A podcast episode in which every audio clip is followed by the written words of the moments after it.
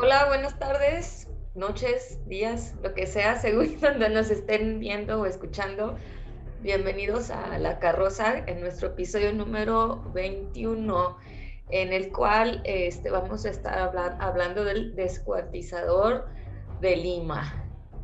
¿Qué onda? ¿Cómo están? Bien, ¿tú? ¿Gripada? Pues sí, aquí padeciendo las locuras de estas fechas raras. Sí. Sí. Muy bien, pues empezamos. Bueno. Mario Poggi y el descuartizador de Lima. Una historia de HJK Rowling. Está como de Harry Potter y la piedra filosofal. Está bien cool el Poggi. Poggi, como un pollo. Y Poggi. Ah. Lima guarda entre sus historias contemporáneas un relato de terror. Durante el mes de diciembre de, mil... 1985, aquí, aquí ya lo había puesto de 19.855, el, el futuro. Y enero de 1986, varios cadáveres desmembrados eran descubiertos en, descampados, eh, escondidos en bolsas negras. Fuentes policiales elevaron el número de cadáveres encontrados en esas circunstancias hasta 20. Luego de muchas investigaciones se descubrió al sospechoso, Ángel Díaz Balbín, al que la prensa bautizó como el descuartizador de Lima. La ciudad de Lima se tiñó de sangre con un, con un salvaje crimen ocurrido en 1976.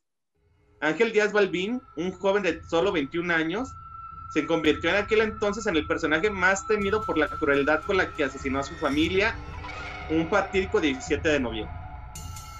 El homicida ultimó a sus primos y a su tía Juana Díaz con un cuchillo de 30 centímetros.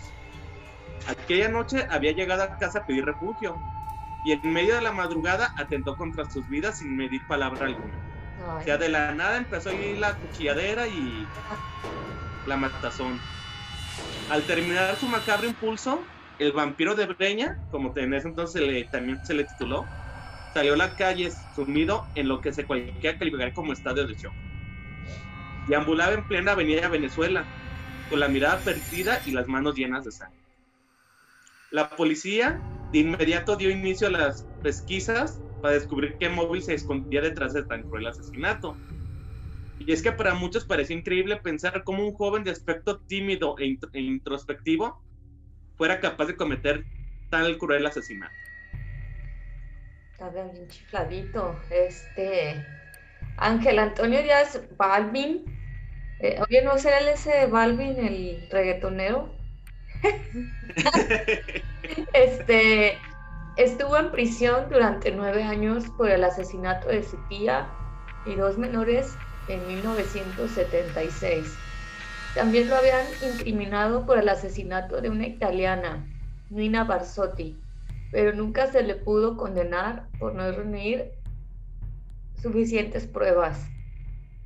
En el año 1985 salió del penal de Luringacho en condición de semilibertad por buena conducta. La semilibertad o libertad vigilada permite a un interno sentenciado salir del centro penitenciario por trabajo o educación y de este modo cumplir parte de su condena en libertad. Sin embargo... Es como si a Mendy lo habían sacado por buena conducta. sin embargo, al poco tiempo nuevas víctimas fueron encontradas por la policía. Entre diciembre de 1985 y enero de 1986. Se encontraron 20 cadáveres desmembrados envueltos en bolsas negras y tirados en áreas descampadas en los distritos de Chorrillos, Miraflores, San Borja y diversos basurales de Lima. Según el diario El Comercio, la policía tuvo conocimiento de un sujeto sospechoso que dejó una bolsa extraña en una calle de Surco. El 5 de diciembre de 1985 ocurrió el primer crimen perpetrado por este asesino en serie. Una prostituta que trabajaba en la avenida Arequipa fue vista por última vez rumbo al Olivar de San Isidro, acompañada de un joven alto, fornido y con rasgos morenos. A los días, su cuerpo descuartizado fue encontrado dentro de una bolsa negra en una área desacampada. Qué feo. Eh, los miembros de la Policía de Investigación del Perú consideraron tres profesiones para el perfil del asesino, debido a los cortes limpios que presentaban los cuerpos, eh, que ellos decían que podía ser un carnicero, un carpintero o un estudiante de medicina. Ay, qué bien. ¿Puede haber sido algún estilista por las tijeras? pues quién sabe, porque pues ya ves que ahorita los cortes son unos bien raros, hasta con pluma. Machete. Eh, eh. Sin embargo, con el pasar de los días, una pista principal llegaría a manos del coronel de la PIB encargada de esta investigación. Alfonso Díaz Vela, psicólogo del Instituto Nacional Penitenciario, informó que tenía en su lista un recluso con libertad vigilada cuyas salidas coincidían este, con la aparición de restos humanos en los descampados. La policía capturó como sospechoso a Díaz Balbín, a quien la prensa nombraría como el descuartizador de Lima. Los descuartizamientos pasaron unos días coincidiendo con la captura de Balbín. Cinco psicólogos criminalísticos examinaron al sospechoso y lo perfilaron como psicópata solitario con falta de afecto. Sus dibujos de personas carecían de brazos y piernas. Además, se rehusaba a usar el color rojo. Su manejo de la sierra debido al tiempo en el que había trabajado en una carpintería solo reforzaba las sospechas de que él era el descuartizador.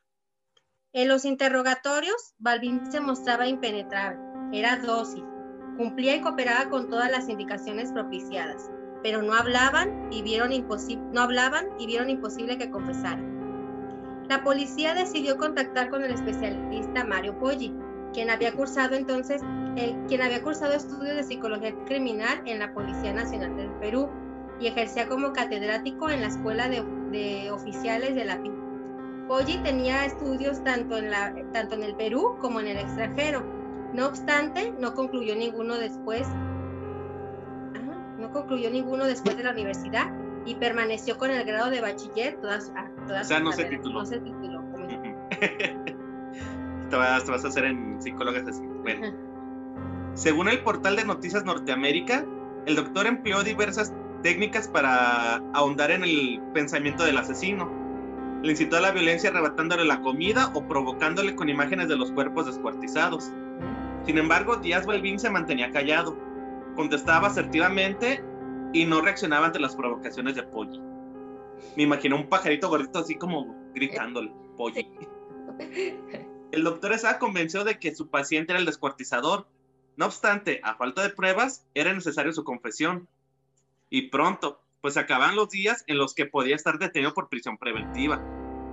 Pero no se quedó ahí. Enseguecido porque el paciente no había confesado como él quería y ante la posibilidad de que saliera en libertad, ya que la principal testigo del que lo acusaba se había echado para atrás, eh, como cuenta Víctor Vargas, fotógrafo de Caretas, de la revista Caretas, Mario Poggi se presentó en el local de la revista en el Girón luego de haber eh, visitado otros diarios, donde, le hicieron, donde no le hicieron caso. Nos contó que tenía un asesino, que él sabía que él era el descuartizador, pero que la policía no quería creer. Vargas acudió a una de sus sesiones de interrogatorio para, para fotografiar a Díaz Balbín. Y esto fue lo que pasó en una de esas sesiones. Le puso una correa y le indicó que tenía que cortarle los brazos a un muñeco hablan de forma de cortar cuerpos. Hoy amenazó, amenazó a Balbín de, muerte, pero nadie lo tomó en serio, porque creyeron que era parte del estudio, recuerda Chacón. Ok. El 9 de febrero de 1986, cinco días después de que fuera capturado y durante una de sus sesiones, el psicólogo pidió al oficial de guardia que abandonara la habitación para poder continuar con el tratamiento.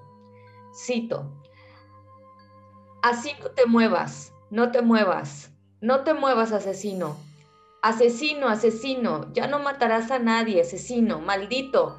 Fueron las palabras que dirigió Poggi a Balbín durante su homicidio mientras grababa en audio, el cual fue difundido por el periodista Jorge Salazar en su libro Poggi, La verdad del caso. Treinta minutos después salió de la sala y admitió ante los oficiales presentes haberlo asesinado. Eh,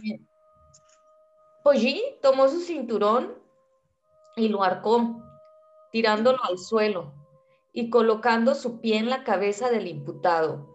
Salió del salón de interrogatorios gritando, salve a la humanidad, acabé con el monstruo.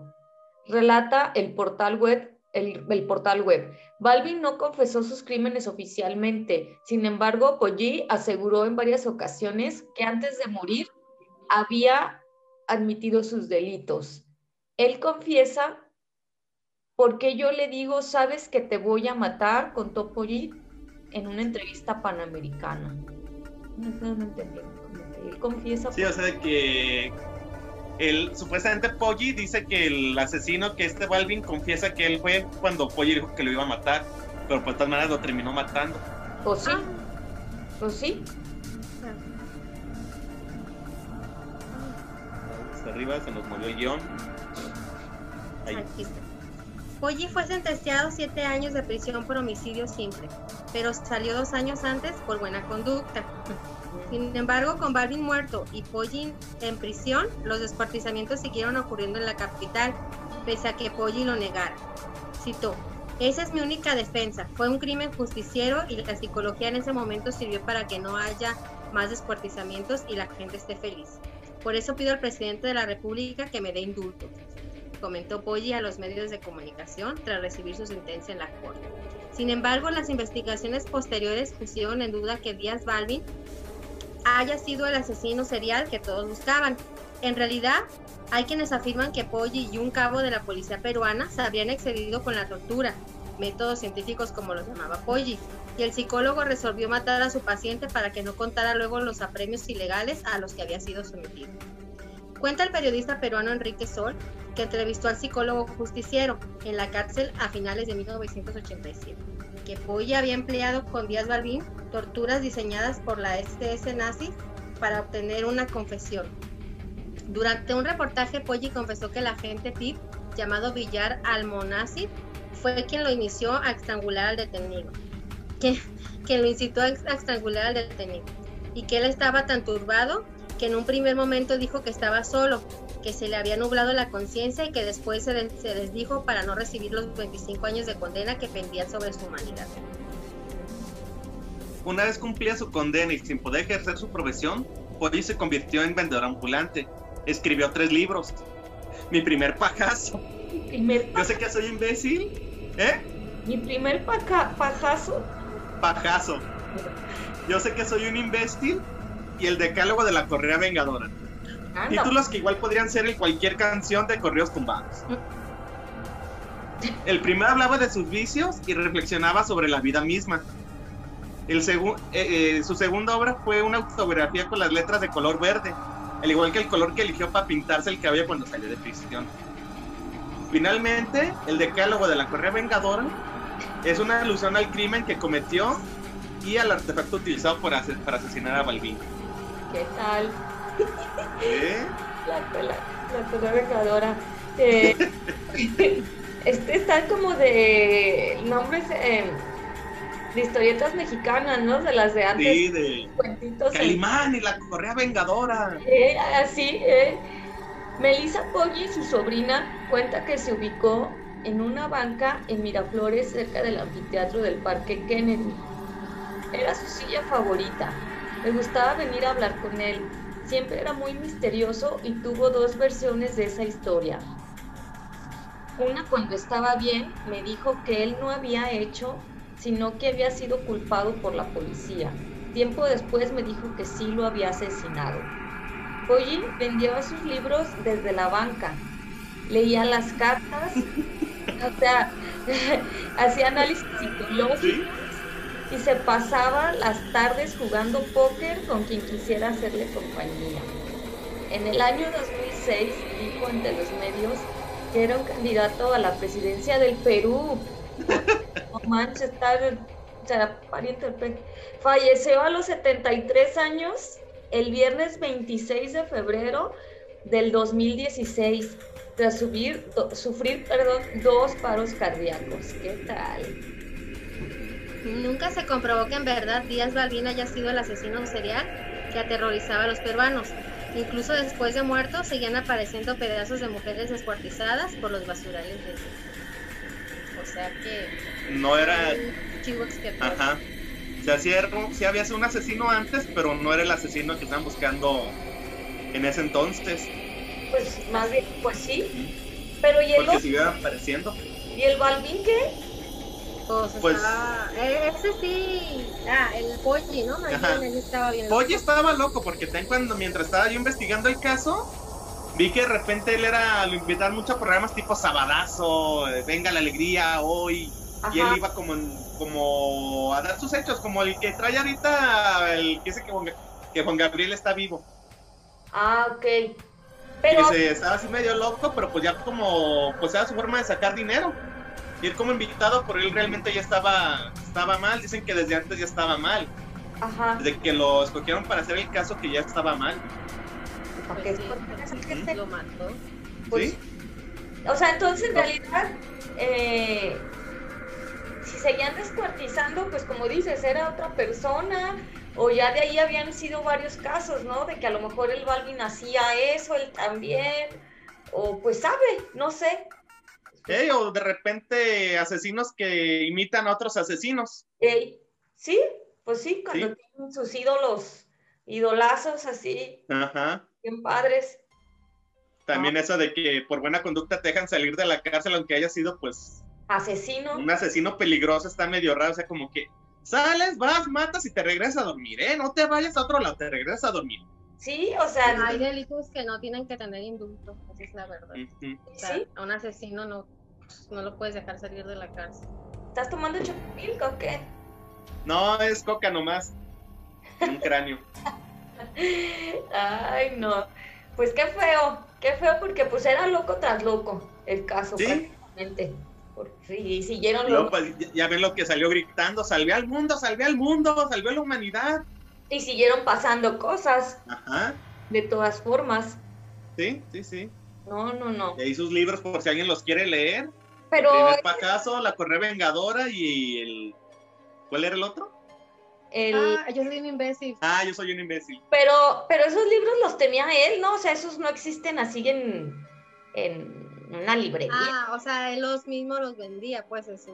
No sé, pues yo creo que capaz que alguna sí quiso sacar dinero de ahí, alguna ¿cómo se llama? ¿Alguna editorial? Pues sí, puede ser, ¿no? Luego los busco a ver si, si encuentro alguno. Sí, los para enseñarles, ¿sabes cómo se dan hasta las portadas y todo? yo no quiero buscar, lo que sí no voy a buscar va a ser mi primer pajazo. Tengo miedo que me aviente internet con eso. Ya sé, te va a salir pura cosa fea. te va a salir puro triple X o Porno español. no, no manches. No, ah, no. Pues, ¿qué onda? ¿Qué más quieren agregar? pues creo que todo es todo del, del descuartizador de Lima y Mario Poggi. Sabes que les traemos eh, un episodio más cortito, pero pues ojalá Debido a la situación. Sí. ojalá. porque pues buscamos un tema también no tan, tan extenso, pues por la, la grabación, porque todavía seguimos, o sea, como, si lo están viendo en YouTube, pues seguimos todavía cada quien en su casa. Si lo están oyendo en Spotify, seguimos aislados. Seguimos aislados hoy 26 de, enero, aún del 2021, o sea, ya casi vamos para el año de, estar así en, en, cuarentena. Sí. Estas cosas, ¿no? Que, fue a, que ya no es cuarentena, ya es añal, años. Añera. Añera o qué añalera, no sé cómo se le puede decir. Añejamiento. Añejamiento, ya estamos todos añejos aquí encerrados. Este, pero bueno, pues todo sea por mejorar. A ver qué pasa. Bueno, pues entonces, este, damos por terminado el episodio número 21, el descuartizador de Lima, que en realidad fueron pura bola de locos, y ya no saben qué, este, y pues, este, pues síganos acompañando en estos episodios, no nos abandonen. Sí. Después volveremos ya al formato, al antiguo formato, y es más por, por emergencia. Así es. Bueno, pues algo más que quieran agregar. Eh, pues lo de siempre, que le den like, se suscriban, que se unan al grupo, a la página y ya tenemos Instagram por si alguien quiere ahí unirse. Un alumno quiere entrar a la sala de espera, no sé por qué está queriendo entrar ahorita. ¡Ah! Está aquí esperando que le dé admisión. Allá se fue. Lo que pasa es que uso mi sesión de Zoom con la que doy clases y pues... pues ahorita, maestra, tengo una duda. Pues qué raro, porque pues que iba a saber el que estoy conectada ahorita. Creo que, creo que si entras a Skype se ve una bolita. Ah, te, sale como, como disponible o algo así, Skype ah, Zoom. Bueno. porque cuando hemos hecho los lives sí veía que sale como tu, tu estado. Ah, ya. Ah, no sabía. Pues bueno, dejen cierro el capítulo entonces y pues nos vemos. Responde dudas. Eh, para, resolver dudas, ¿no? Y nos vemos en el próximo este, episodio. Muchas gracias. Adiós. Adiós.